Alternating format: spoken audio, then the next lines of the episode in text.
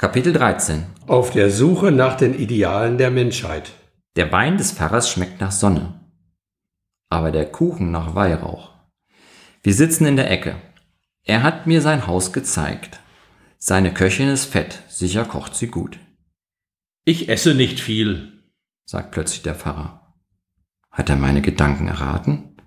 Ich trinke aber umso mehr, sagt er und lacht. Ich kann nicht recht lachen. Der Wein schmeckt und schmeckt doch nicht. Ich rede und stocke, immer wieder befangen. Warum nur? Ich weiß, was Sie beschäftigt, meint der Pfarrer.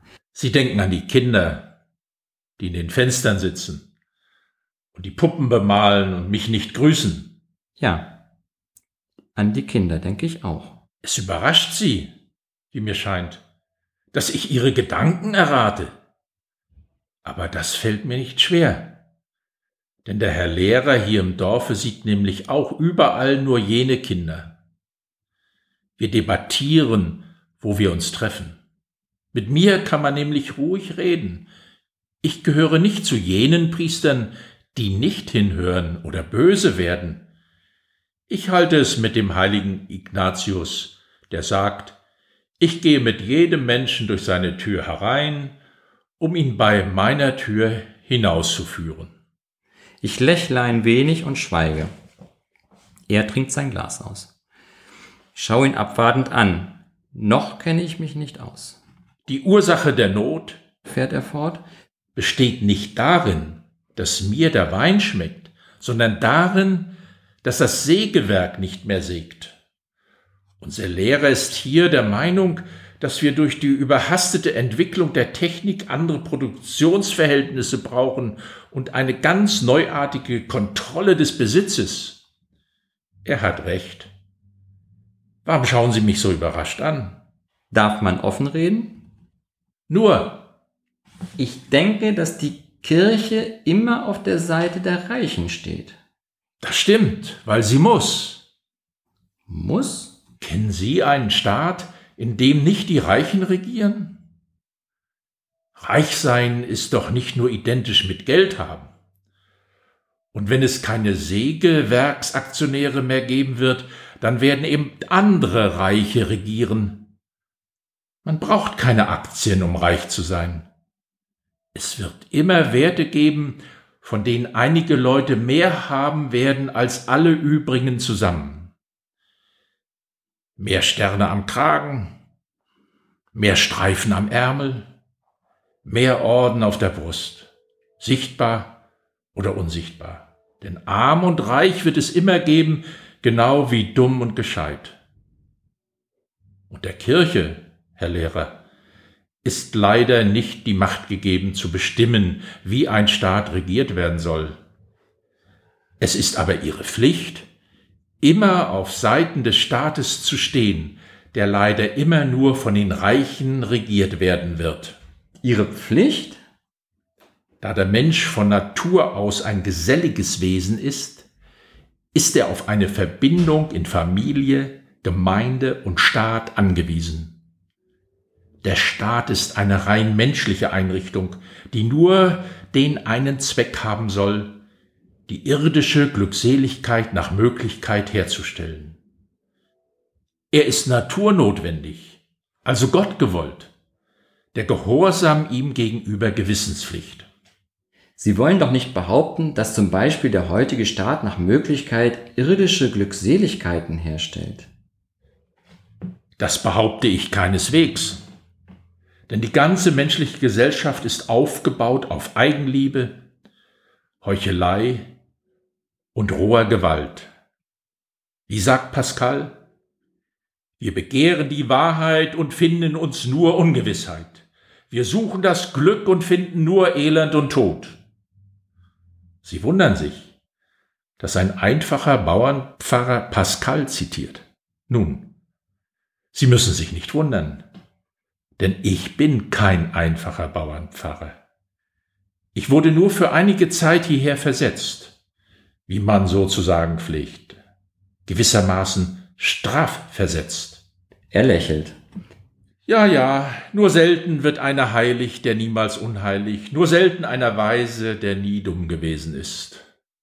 Und ohne die kleinen Dummheiten des Lebens wären wir ja alle nicht auf der Welt. Er lacht leise, aber ich lache nicht mit. Er leert wieder sein Glas. Ich frage plötzlich, wenn also die staatliche Ordnung Gott gewollt. Falsch, unterbricht er mich. Nicht die staatliche Ordnung, sondern der Staat ist naturnotwendig, also Gott gewollt. Das ist doch dasselbe. Nein, das ist nicht dasselbe. Gott schuf die Natur, also ist Gott gewollt, was naturnotwendig ist. Aber die Konsequenzen der Erschaffung der Natur, das heißt in diesem Falle die Ordnung des Staates, sind ein Produkt des freien menschlichen Willens. Also ist nur der Staat Gott gewollt, aber nicht die staatliche Ordnung. Und wenn ein Staat zerfällt? Ein Staat zerfällt nie. Es löst sich höchstens seine gesellschaftliche Struktur auf, um einer anderen Platz zu machen. Der Staat selbst bleibt immer bestehen, auch wenn das Volk, das ihn bildet, stirbt. Denn dann kommt ein anderes. Also ist der Zusammenbruch einer staatlichen Ordnung nicht naturnotwendig. Er lächelt. Manchmal ist solch ein Zusammenbruch sogar Gott gewollt.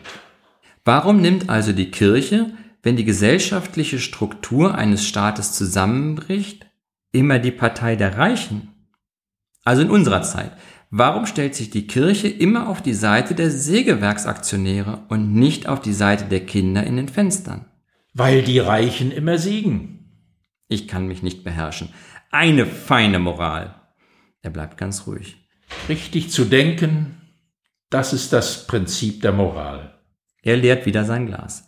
Ja, die Reichen werden immer siegen, weil sie die brutaleren, niederträchtigeren, gewissenloseren sind.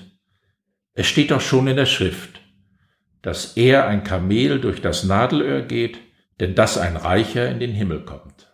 Und die Kirche? Wird die durch das Nadelöhr kommen? Nein, sagt er und lächelt wieder. Das wäre allerdings nicht gut möglich, denn die Kirche ist ja das Nadelöhr. Dieser Pfaffe ist verteufelt gescheit, denke ich mir. Aber er hat nicht recht. Er hat nicht recht. Und ich sage, die Kirche dient also den Reichen und denkt nicht daran, für die Armen zu kämpfen? Sie kämpft auch für die Armen, fällt er mir ins Wort. Aber an einer anderen Front. An einer himmlischen? Was? Auch dort kann man fallen. Wer? Jesus Christus. Aber das war doch der Gott. Und was kam dann? Er schenkt mir ein und blickt nachdenklich vor sich hin. Es ist gut, meint er leise, dass es der Kirche heutzutage in vielen Ländern nicht gut geht gut für die Kirche? Möglich, antworte ich kurz und merke, dass ich aufgeregt bin. Doch kommen wir wieder auf jene Kinder in den Fenstern zurück. Sie sagten, als wir durch die Gasse gingen, sie grüßen mich nicht, sie sind verhetzt.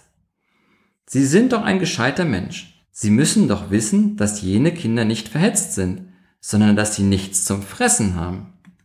Er sieht mich groß an. Ich meinte, sie seien verhetzt, sagt er langsam. Weil sie nicht mehr an Gott glauben. Wie können Sie das von ihnen verlangen? Gott geht durch alle Gassen. Wie kann Gott durch jene Gassen gehen, die Kinder sehen und ihnen nicht helfen? Er schweigt. Er trinkt bedächtig seinen Wein aus. Dann sieht er mich wieder groß an. Gott ist das Schrecklichste auf der Welt. Ich starre ihn an. Hatte ich richtig gehört? Das Schrecklichste?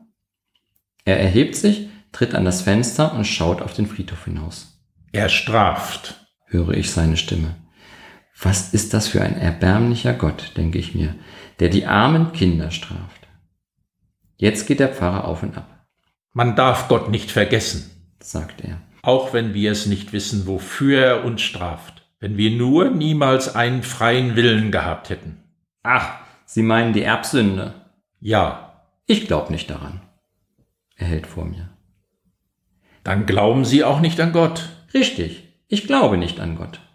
Hören Sie, breche ich plötzlich das Schweigen, denn nun muss ich reden. Ich unterrichte Geschichte. und weiß es doch, dass es auch vor Christi Geburt eine Welt gegeben hat, die antike Welt, Hellas, eine Welt ohne Erbsünde. Ich glaube, ihr irrt euch, fällt er mir ins Wort und tritt an sein Bücherregal. Er blättert in einem Buch. Da Sie Geschichte unterrichten, muss ich Ihnen wohl nicht erzählen, wer der erste griechische Philosoph war. Ich meine, der älteste. Thales von Milet. Ja, aber seine Gestalt ist noch halb in der Sage. Wir wissen nichts Bestimmtes von ihm. Das erste schriftlich erhaltene Dokument der griechischen Philosophie, das wir kennen, stammt von Anaximander, ebenfalls aus der Stadt Milet. Geboren 610, gestorben 547 vor Christi Geburt. Es ist nur ein Satz. Er geht ans Fenster, denn es beginnt bereits zu dämmern, und er liest. Woraus die Dinge entstanden sind, darein müssen sie auch wieder vergehen nach dem Schicksal. Denn sie müssen Buße und Strafe zahlen für die Schuld ihres Daseins nach der Ordnung der Zeit.